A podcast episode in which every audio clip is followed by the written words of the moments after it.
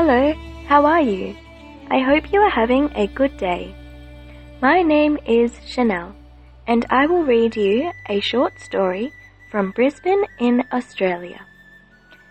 A letter from Jack, page 74. Dear Emma, this is a picture of me in my favorite jeans. Here in England, I wear my jeans everywhere. I wear them to school, when I go to work, and in my free time.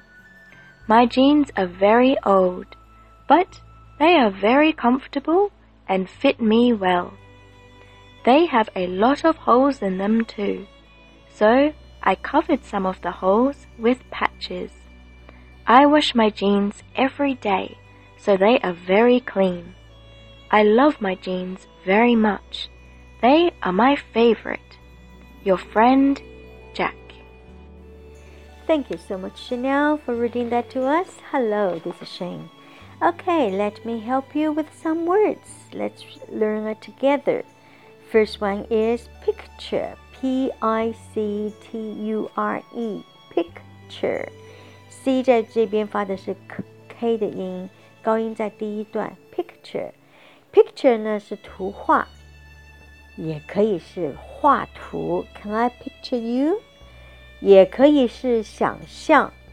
Can you picture that in your mind？因为我们画图的时候，我们是不是都要用想象？我们要用我们的想象力，所以我们可以跟别人说：“Can you picture that？”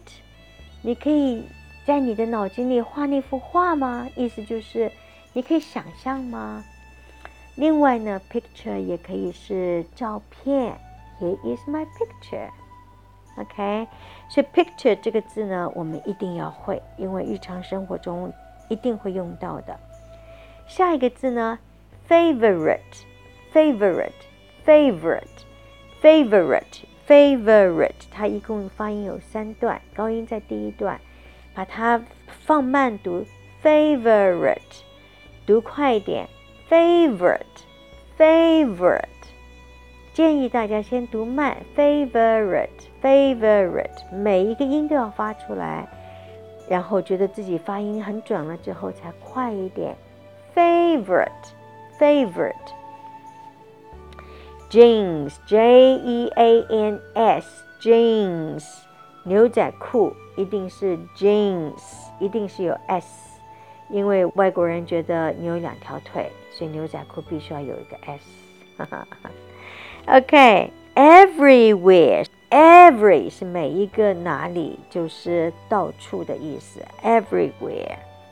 然后下一个字呢，我们要看的是 hose，h o l e，hose，洞，裤子上有洞不是最好。打高尔夫球也会有 hose，也会有洞，对吧？OK，所以 hose 这个字我们一定要会，因为是洞。下一个字 comfort，comfort 是舒适，comfortable。Comfort 是舒适，加一个 a b l e 就变哦，舒适的。Comfortable，comfortable，一加了 a b l e 之后，它的发音就就变有四段了。